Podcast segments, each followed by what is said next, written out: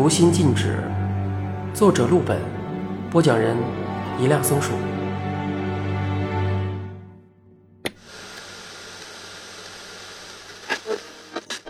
有些人一出生就注定不可能平凡。罗想的母亲是省话剧团演员，怀着罗想时，团里正要上一出大戏，这是政治任务，怠慢不得。罗想母亲只得硬着头皮上了。你正在收听的是《仲夏夜之梦》，专访实验戏剧之子罗翔，为舞台而生。采访即将开始，请各部门就位。请坐。三、二，好，谢谢。能先说说您的母亲吗？我母亲，她演女主角，推辞不了。但是有一个现实问题，肚子太大了，已经快要临盆，挺着个肚子演不了少妇。为这个团里改了戏，把少妇给改成了孕妇。所有人都为了她一个人改词啊。哦，那这样做会不会招人恨？招人恨是肯定的了，但是他有本事，谁也取代不了。他台词功底好，心理素质也强，就是天生的台柱子。大部分人都是信服的，少数人不带服气。后来接触久了，也都服了。我母亲性格好，不是争强好胜的人，都是为了艺术，所以了解他的人啊，都不嫉妒他。听说你是在舞台上出生的。这么魔幻吗？啊，对。所以我母亲一直说我是为舞台而生。他们不是让她演孕妇吗？索性安排了一场生孩子的戏。当时还没到月份，但是我母亲演的太投入了，让她使劲儿，她就真的使劲儿。演稳婆的演员其实是个年轻的姑娘扮的。她见舞台上这么一滩水，还以为是尿。其实是羊水破了，据说在舞台上，我的半个脑袋都钻出来了。啊，太惊险了！就真的在舞台上生了，台下还有观众啊？啊，是在后台，演员和领导急了，把我母亲抬到后台了。幸好剧团有大夫，也幸好不是难产，把我生下来以后赶紧送医院，但是戏没有停啊。因为本来就有生孩子的戏，观众都是以为剧情安排，后来才知道是真的生了。生活永远比戏剧更精彩。很多人称你为实验戏剧之子，你觉得是因为你特殊的出生经历吗？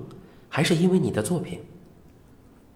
这个嘛，我觉得因为是作品吧，因为不够成熟，所以不能叫实验戏剧之父。只好降一辈，叫之子了。好冷。听说你的新戏都是这种冷笑话，应该说是荒诞，并不是为了搞笑，而是当时故事足够荒诞时，就变得很搞笑。有人很反对我改编经典，特别是这是莎士比亚的剧，但其实原著本身就很荒诞，是属于旧时代的荒诞幽默。我改编它，自然要改编成现代的荒诞幽默了。反对声很多，而且有的非常激烈。你怎么看这件事？这个嘛，这是实验戏剧的宿命。我是这么看的：越先锋的东西越冒犯传统。人们觉得自己被挑战了，自然要反击。这个我很理解，而且这也是我想做到的。如果我排一部戏，所有人都叫好，那反而不对头了，说明不够实验，不够先锋。嗯，我听说网上很多人骂你，那么你会看那些评论吗？说实话，不怎么看。我现在手里有一些，你要听吗？一定要这样吗？那我念几条。罗想，你个大傻，我带孩子去看你的戏。结果演员在舞台上演，还人和狐狸就应该报警抓你，傻玩意儿？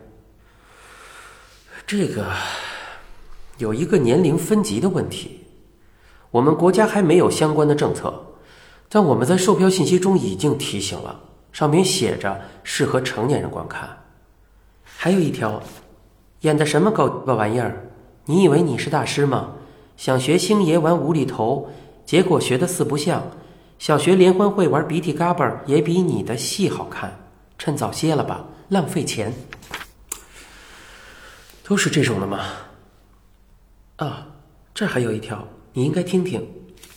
你把你老婆逼死了，现在又想逼死观众吗？你什么意思啊？啊，这是你微博下的评论，我摘下来的。我跟你说啊，提纲里没有这一段。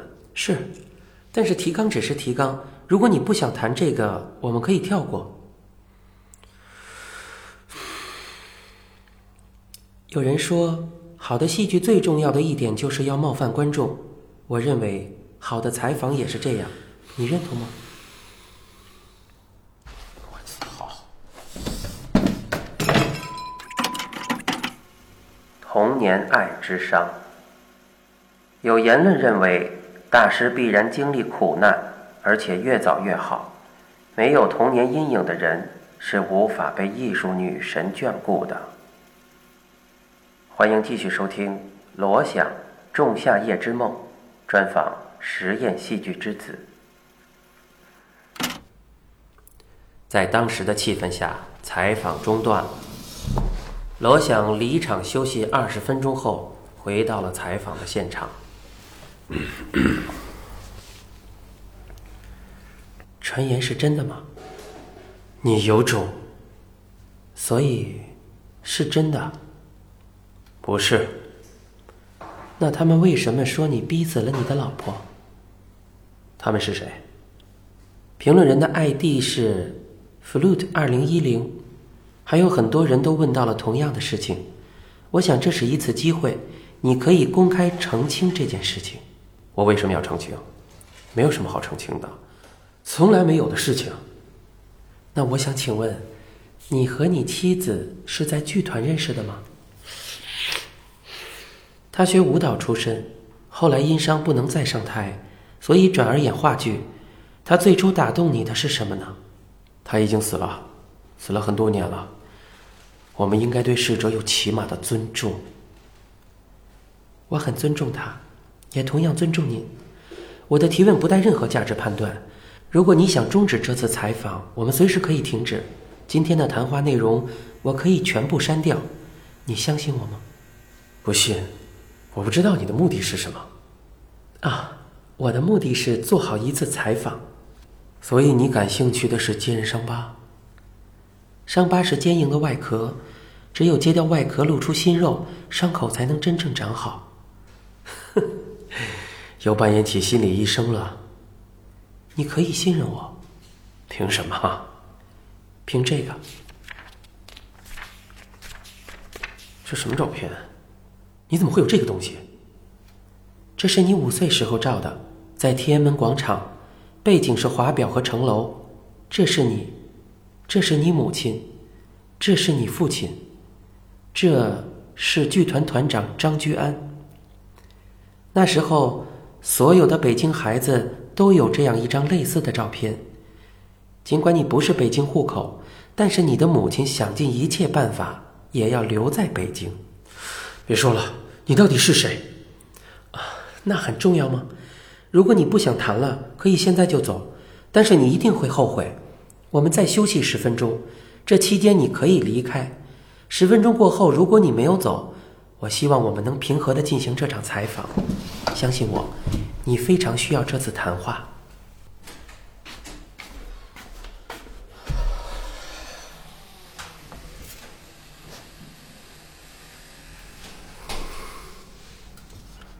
你把你记者叫过来。我要求继续采访，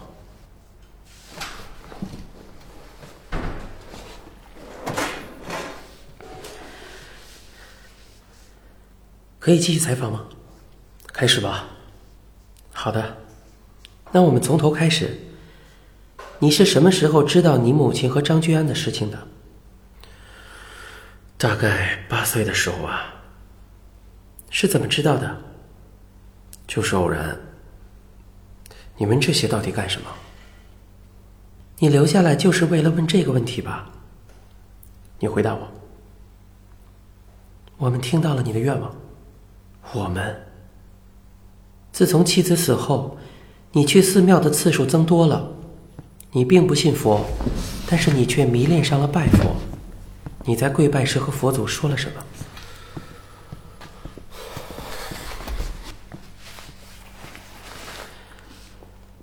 满天神佛没有给的，也许今天你可以得到。有一些话已经藏在你心底很久了，说出来吧。我不会对你做任何评价，相信我，我站在你这一边。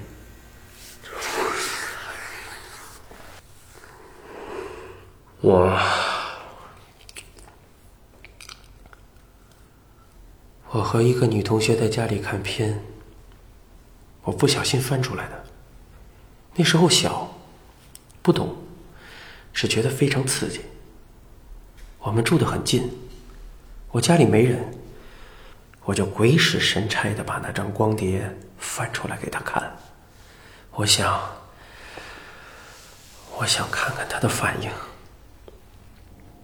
你说的片子是指色情的那种吗？是。那然后呢？发生了什么？然后。然后，我母亲突然回来了。我听到脚步声，赶紧关了电视和影碟机，在她进门之前藏到了床底下。我母亲进门后喊我的名字，是想看我在不在家。一般那个时候，我都在外面玩。然后，我听见烧水的声音。她端着热水。进卫生间，开始洗澡，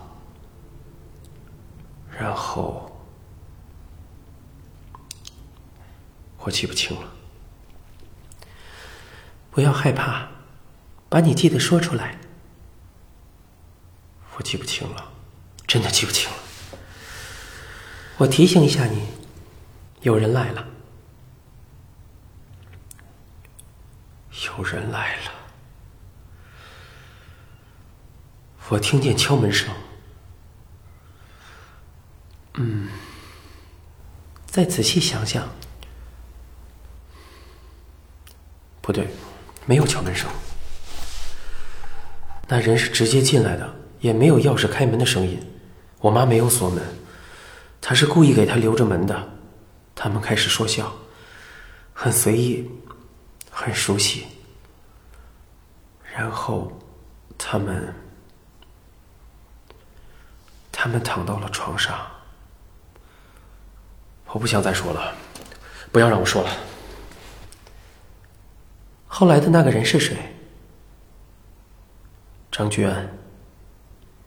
你怎么知道的？我认识他的声音，我妈喊了他的名字。你们一直躲在床下吗？对呀。那后来呢？后来。他们走了，我们就爬出来。然后你们做了什么？我很亢奋，心跳的厉害，全身滚烫，不知道怎么了。女同学以为我生病了，让我赶紧去冲凉，说身体太烫会烧坏的。我就当着她的面脱光了衣服，她也脱了。我们一起洗了澡。洗澡的时候，我摸了他，他也摸了我。因为太小了，什么都不懂，别的什么也没干。如果让你评估一下撞见母亲出轨，并且目睹成年人性爱的冲击力，零是没有任何冲击，十是冲击非常大。你会给你这次经历打多少分？我妈打八分、九分。好的，那么请问，知道这件事后，你怎么看待你的母亲呢？我不知道，我觉得她好像变了，也好像没有。你发现了什么？我发现他很快乐，很高兴。你好像无法接受他很快乐吗？他不应该感觉到快乐，不应该在别的男人那里感觉到快乐。好的，那你怎么看待你的父亲呢？我父亲，他吗？他是一个老实人。他知道你母亲出轨的事情吗？他知道。你是从哪里看出来的？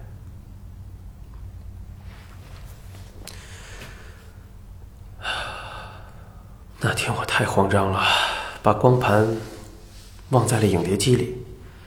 我父亲回来后发现了，我看见他从机器中把光盘退了出来。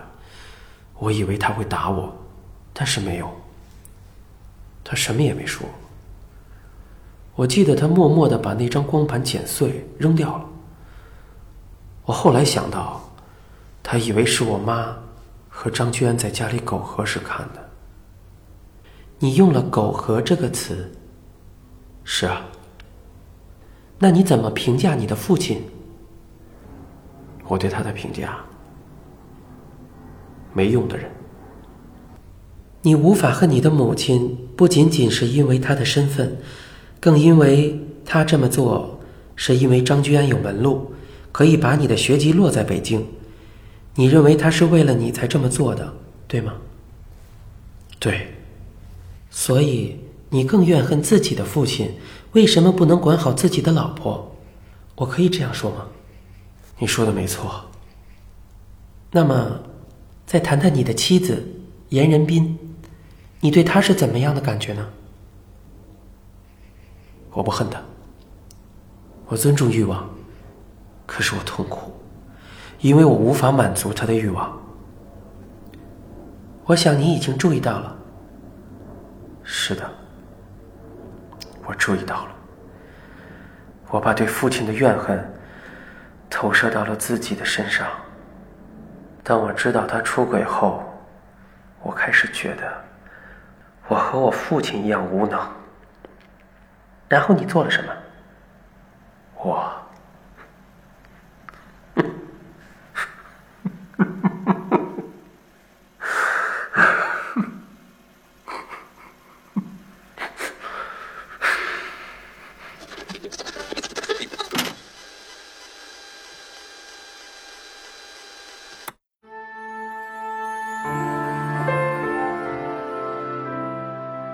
伪纪实小说《读心静止》问与答。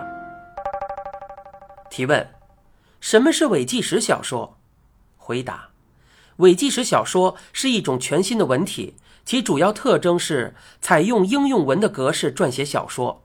你所读到的可能是新闻稿、说明书、会议记录、日记、书信等等，但其文章内容却是虚构的小说。它类似于伪纪实电影的文字版本。利用技术营造出高度真实感，给观赏者特殊的体验。提问：我想看心理学才是最危险的专业，为什么不更那个？回答：读心禁止可以看作是心理学才是最危险的专业的衍生作品。心理学中的很多人物都会在读心禁止中活跃，读者可以把读心禁止当做心理学的番外或者姐妹篇来阅读。姥姥。我们这么录行吗？你们应该听听大伙儿的意见。今天就到这儿吧。这两天降温，回去的时候注意安全，多穿点儿。